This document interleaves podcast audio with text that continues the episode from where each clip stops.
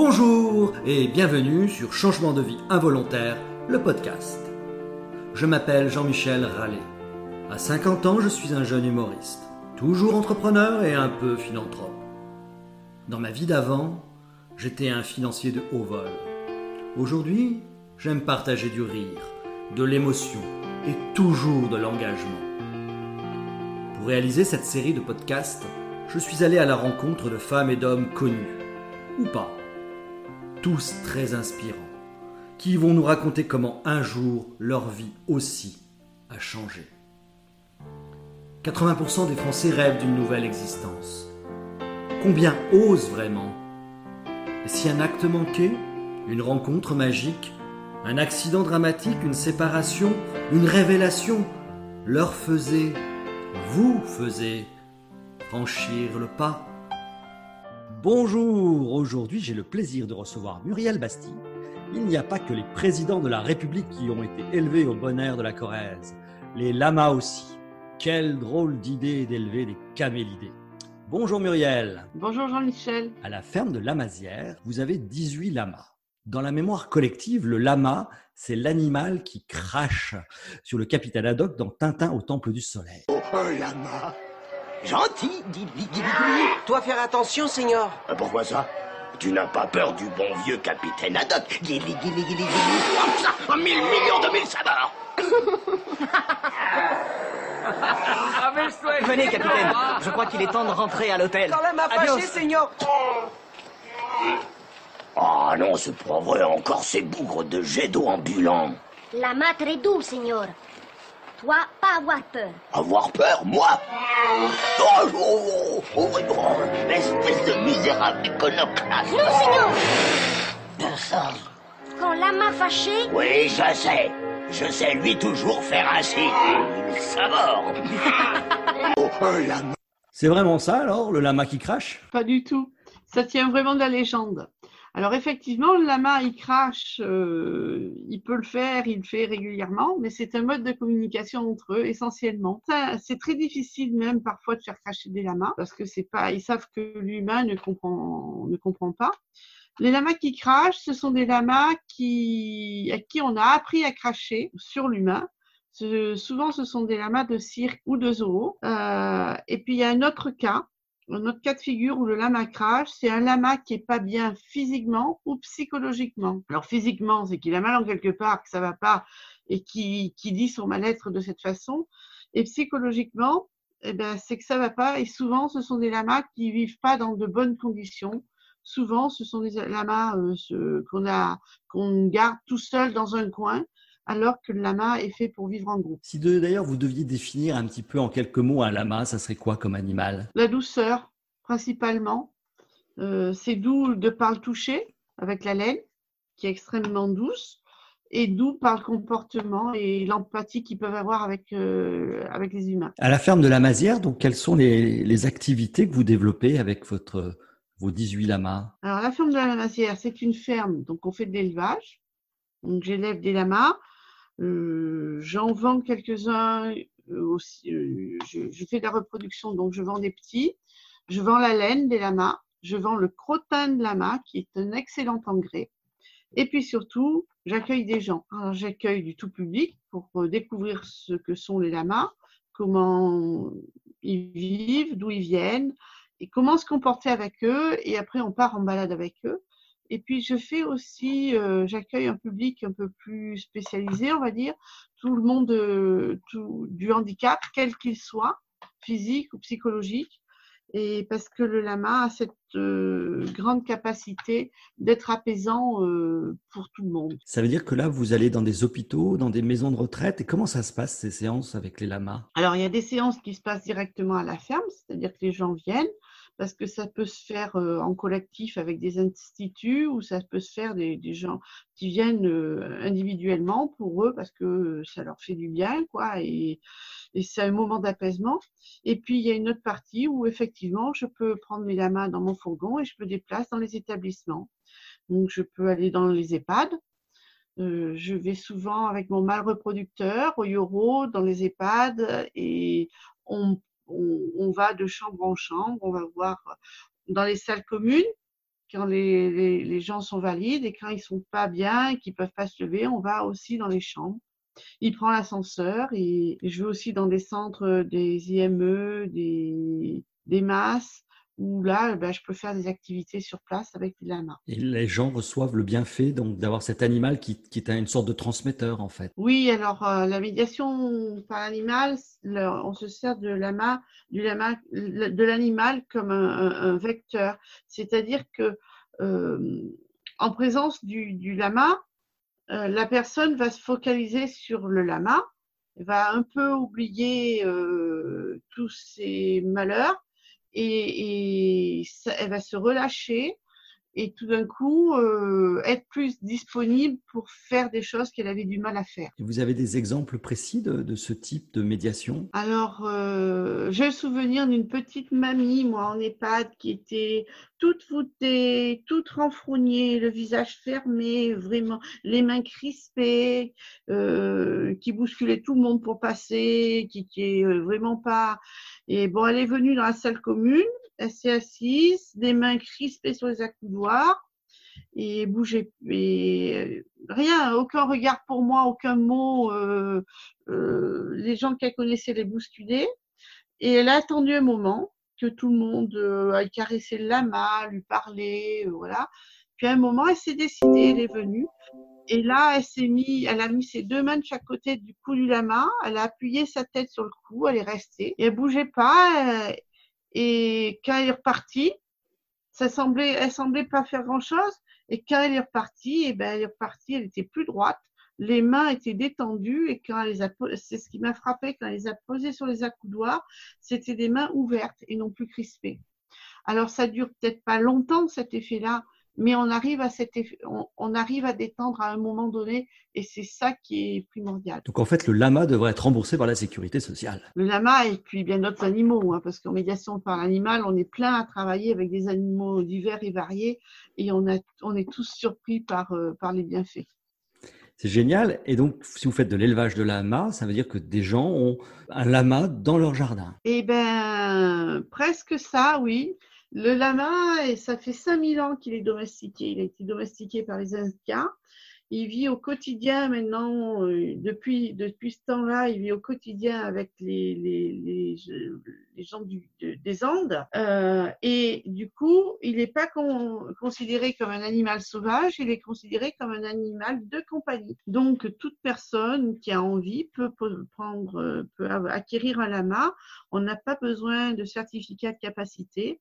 Euh, il est accessible à tout le monde. Seulement, euh, j'aimerais, moi, que tout. Alors, quand je vends un lama, je fais une formation parce que pour les gens, parce que j'aimerais que ces lamas soient vraiment en, en heureux, on va dire, parce que beaucoup de personnes prennent des lamas sans s'informer auparavant de ce qu'il leur faut ou de ce qu'il leur faut pas. Et euh, je fais partie d'une association, la FLA, et depuis que je suis au bureau, euh, on passe pas un mois sans aller au secours de lamas qui sont pas dans les meilleures conditions. Donc les, les choses qu'il faudrait savoir prioritairement, c'est qu'on ne prend pas un lama tout seul et on ne prend pas un couple. Déjà, si tout le monde pouvait avoir ça dans la tête, ça serait génial. Il ne faut pas adopter un lama euh, et ensuite l'abandonner parce qu'on ne peut pas partir en vacances. C'est un peu compliqué avec son lama. Il y a ça aussi. Donc la ferme de Lamazière, c'est la ferme de votre famille.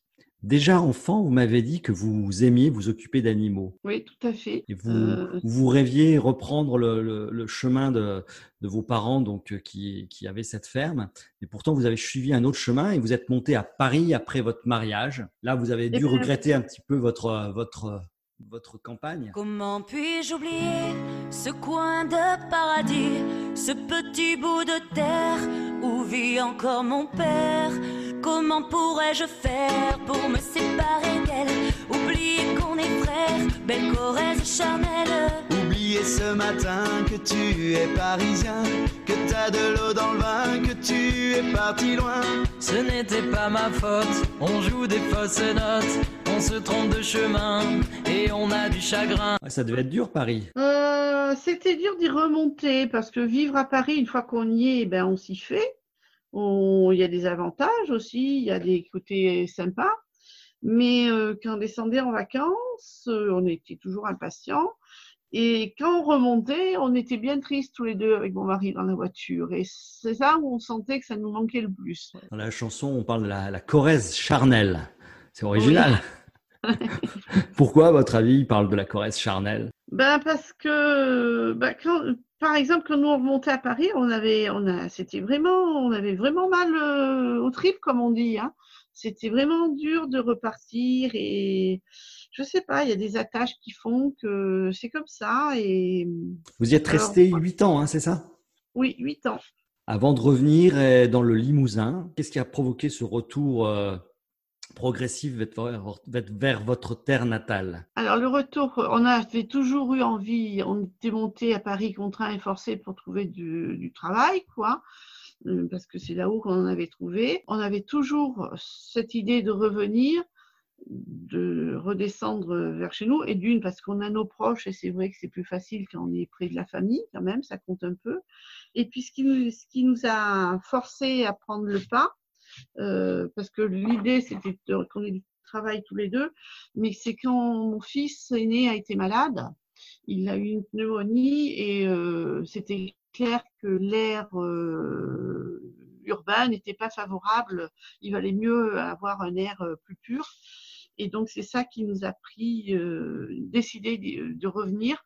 euh, qui, dès qu'un des deux pouvait avoir un, un emploi euh, sur le Limousin, on est parti. Voilà. Donc ça a été mon mari. Et là, vous avez euh, réalisé aussi votre, votre deuxième euh, passion, c'est-à-dire aider les autres, euh, être au contact avec les autres en montant un centre social. Pas le centre social, un centre de loisirs. Maintenant, ça s'appelle ALSH. D'accord. On, on creuse. Et qui avait quelle particularité? Alors, euh, alors, c'était c'est la situation géographique qui faisait qu'on était. euh, c'était un petit village en Creuse. C'était Saint-Pierre et Saint-Étienne de Fursac. Ce sont, c'était à l'époque deux villages. Maintenant, ils se sont regroupés. Ça fait plus que Saint-Pierre. Mais à l'époque, c'était deux villages. Et quand on était sur le trottoir euh, devant la boulangerie, on avait un pied à Saint-Pierre, un pied à Saint-Étienne. Donc, c'était tout un enchevêtrement de limites, euh, d'histoires, euh, de, euh, qui était très, très, euh, très original. Voilà. Donc déjà là, vous aviez cette idée de rassembler, c'était une sorte de médiation là entre deux, entre deux villages, donc euh, au travers de, de ce centre de loisirs. Ensuite, donc c'est à quel moment vous avez eu ce changement de vie involontaire suite à, à l'accident de votre mari Qu'est-ce qui s'est passé exactement et qu'est-ce que vous avez décidé?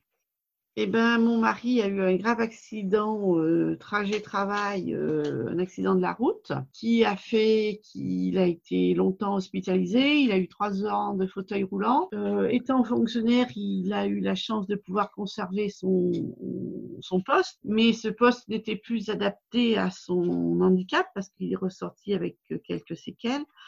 Et, et donc, on a, on a muté pour avoir un emploi à son, en, en fonction de, de ses difficultés. Et c'est comme ça qu'on a été muté à, en Corrèze. Il a été muté en Corrèze, à l'Iréane de, de Mimac. Et donc, moi, j'ai suivi. Et ce qui était original, c'est, enfin, et, on- et du coup, on s'est rapproché vraiment encore plus de, de notre famille.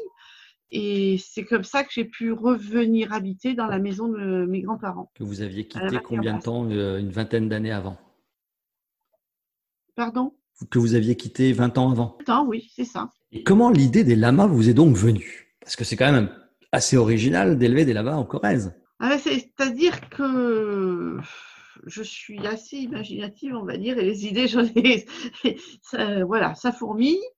Euh, on est venu en Corrèze, donc mon mari avait son, son emploi, mais moi, du coup, j'avais perdu le mien. Donc, il a fallu que je retrouve euh, à m'occuper et, et, et à subvenir financièrement aussi. Et donc, j'ai fait euh, des petits boulots, factrice, maîtresse euh, AED, euh, et puis, euh, et puis mon papa est décédé. Donc on avait la maison, mais on n'avait pas les terrains, mais du coup j'avais les terrains. Et donc, euh, et, et j'avais surtout un emploi qui allait durer que six ans. Et donc je me suis dit pendant ces six ans, il faut que tu trouves euh, euh, quelque chose à faire de, de plus de plus stable. Et puis en même temps, je me suis dit tiens, avec tout ce que tu as autour de toi, comment, comment le faire vivre, comment euh, le rentabiliser, comment l'entretenir, peut-être à moindre coût, tout ça. Donc, euh, j'ai dit, ben, voir ce que je peux faire avec ce que j'ai. Et mon ma première idée, c'était d'abord des moutons à, laine. Parce qu'en arrivant ici, j'ai appris à faire de la dentelle euh, du puits, la dentelle au fuseau. Et donc, j'avais une petite sensibilisation à tout ce qui est textile. Et puis, puis j'avais un autre critère, c'est que je voulais pas faire de mal aux animaux, je voulais pas les amener à l'abattoir. Mais pour les brebis, il fallait construire une bergerie. Donc, à 50 ans, on se mettre à construire un bâtiment comme une bergerie. On n'est pas prêt de rentabiliser et de rentrer dans ses frais. Donc, je me suis orientée sur d'autres, d'autres choses. J'ai cherché d'autres choses. J'ai pensé aux petits animaux de compagnie, style lapin nain, cochon d'Inde, aquarium. Mais là, il fallait chauffer la grange, donc c'était pareil que pour la bergerie. C'était euh, des frais euh, un peu trop importants. Et donc, euh, je suis tombée après sur une méthode de recherche sur l'UCG en agriculture. C'est le nombre de bêtes qu'on peut avoir à l'hectare. Et je me suis aperçue que pour les camélidés, on pouvait, je pouvais en avoir un nombre assez important. Et donc, je me suis dit, tiens, je me suis intéressée, euh, je suis allée voir, j'étais petit camélidé, je connais pas. Euh, donc, avec mon mari, on allait visiter des, euh, des, élevages de lamas, d'alpagas, un peu partout en France. Et on est réellement tombés amoureux, mais tous les deux le même jour, pas l'un de l'autre, parce que ça, ça fait longtemps que c'était fait, mais on est tombés amoureux des lamas dans un, un, élevage de la Haute-Ariège, à Salès, en Haute-Ariège, des lamas des Pyrénées. Donc là, vous montez... l'aventure a commencé. Donc vous montez le projet, donc vous achetez un lama, deux lamas, comment ça se passe exactement? Enfin, Alors d'abord, euh, on, on s'est formé, on est parti les week-ends. C'était bien parce qu'on est parti plein de fois les week-ends du coup. on laissait les enfants qui étaient un peu grands tout seuls en autonomie, eux ils adoraient. Et on, est parti, on partait les week-ends euh, faire des stages, parce qu'il existe des stages en France hein, euh, euh, où on apprend à éduquer, élever, euh, être bien avec des lamas. Et, donc, euh, et après, on, fort de ces expériences et de cette nouvelle connaissance, on a acheté des, nos premiers lamas. Donc, les premiers, c'était trois lamas. Maniana, notre grand-mère du troupeau, Mounieka et Oscaro qui venaient juste de naître. Qu'est-ce que vous avez eu comme difficulté? Qu'est-ce qui, Quelles sont les choses auxquelles vous n'aviez pas pensé qui se sont passées et, et les, les, obstacles ben, que vous avez dû surmonter? la, la, première fois, c'est on est. Alors, c'était des animaux que nous avons achetés à un agriculteur sur Rocamadour.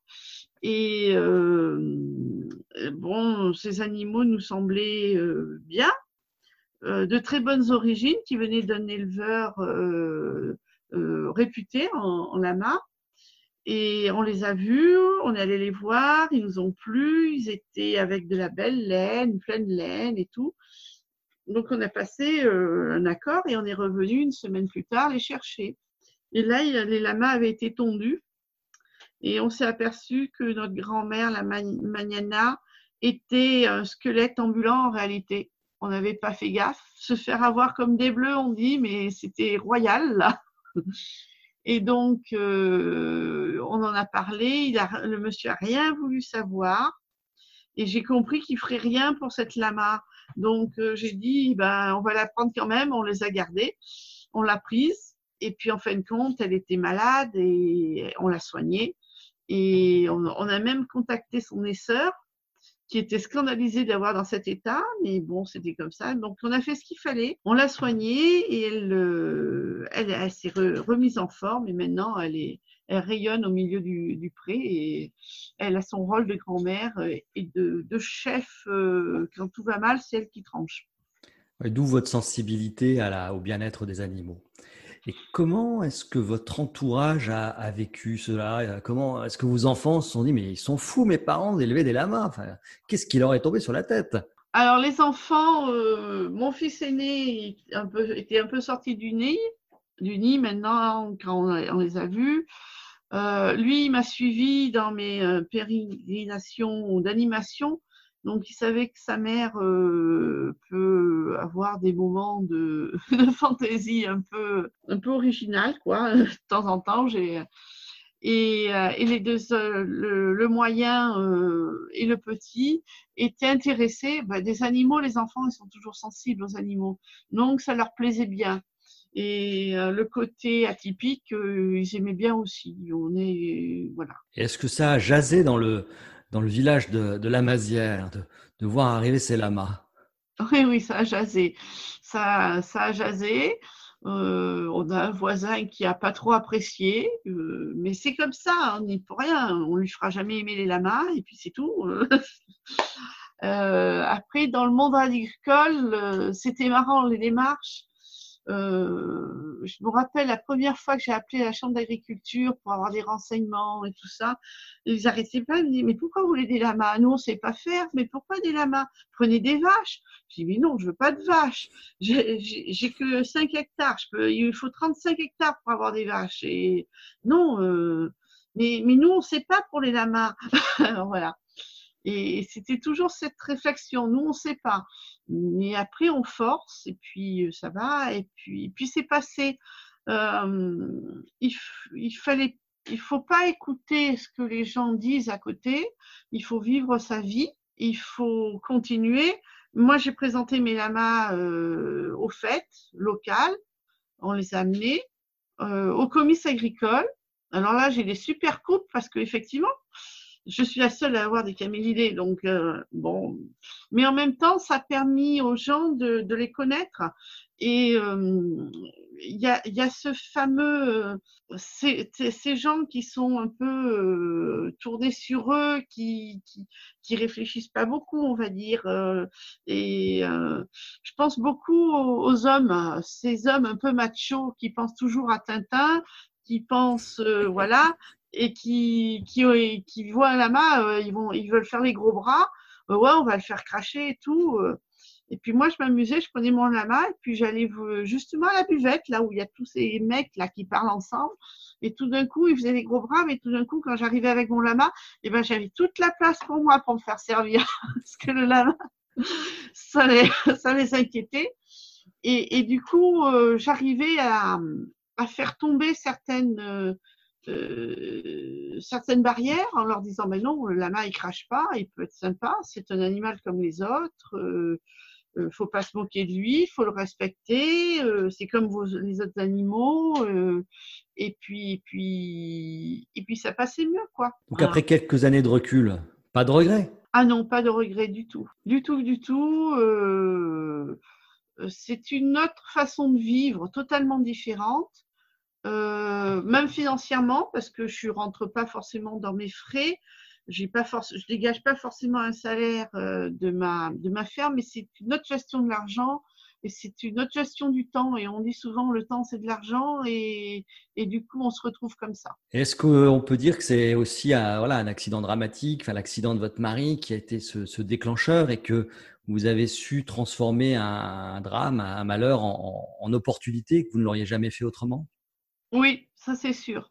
Euh, je me rappelle d'un appel de mon papa, euh, disons quatre ans avant l'accident, qui me disait bon, euh, je vieillis, la, maison du boss, elle me, elle me pèse, je pense que je vais la vendre, à moins que tu veuilles y aller y vivre. Je dis mais non, moi j'étais en pleine création du centre de loisirs, j'avais pas, je dis pour l'instant je peux pas, je sais pas. Euh, est-ce que tu veux que je la vende? Il me disait, je dis, ben non, j'ai pas envie que tu la vendes, mais si tu peux, moi je peux pas aller l'entretenir, et si toi tu peux pas, euh, pourquoi pas? Enfin, tu fais au mieux. Et puis il a pas vendu.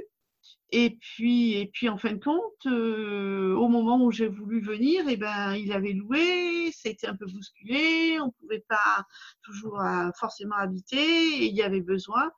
Et euh, le seul petit regret que j'ai, c'est qu'il soit décédé et qu'il n'ait pas vu que cette transformation de la ferme. J'ai pu, le fait de l'avoir fait revivre en tant que ferme, j'aurais bien aimé qu'il puisse le voir.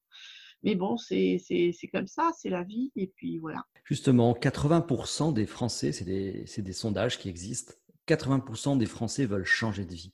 D'ailleurs, il y en a beaucoup qui rêvent d'un retour à la campagne parce qu'ils pensent que le bonheur est dans le pré. Comment vous expliquez ce phénomène? Eh bien, je pense que les villes apportent euh, de l'économie et des finances, on va dire, mais on oublie un peu ce qu'on est à l'origine. On est un être, nous sommes des êtres sociaux, mais on n'est pas, ben, on n'est pas fait pour être élevé en batterie, je dirais. voilà, tout simplement. Et qu'on a besoin euh, d'individualité aussi. Et moi, moi c'est ce que je, je fonctionne un peu comme ça. La ville peut me manquer, je vais y aller, je vais voir des gens, tout ça, et, puis je vais revenir. Mais pour être ouverte aux autres, il faut que j'ai mon temps à moi aussi. Il faut que je, puisse respirer. Et puis en fin de compte, je me suis aperçue qu'en ville, on est tous là, mais on est les uns à côté des autres, mais on ne discute pas forcément, on n'a pas forcément du lien social. Que à la campagne, et le lien social, eh ben, quand on est tout seul un peu un, certain temps, on se rend compte qu'on a quand même besoin des autres, et eh bien on va y aller, on va aller voir les autres et on va être à l'écoute des autres parce qu'on en a besoin. Et du coup, c'est plus réfléchi, plus construit. Qu'à la ville, eh ben, on se côtoie, mais sans se connaître. Donc, vous leur diriez à tous ceux qui veulent retourner vivre euh, au bon air, allez-y. Mais il y a des gens qui peuvent pas, qui sont pas faits pour ça. Il y a des gens qui, sont, qui viennent, alors j'en ai beaucoup qui viennent voir mes lamas, qui sont de la ville et qui. Mais euh, euh, cet effet de solitude les oppresse. C'est un effet de solitude, c'est bien ce que je dis. Moi, je me suis sentie beaucoup plus seule à la ville qu'à la campagne. Mais eh ils ne ben peuvent pas. C'est des, des modes de fonctionnement qu'on a chacun différents et c'est pas forcément adapté à tout le monde. Mais ceux qui en ont envie, je pense qu'il faut qu'ils passent le cap. Eh ben, écoutez, euh, merci pour ce superbe témoignage et, cette belle expérience. Et puis, euh, à bientôt. Merci, au revoir. Merci Jean-Michel. Au revoir, à bientôt.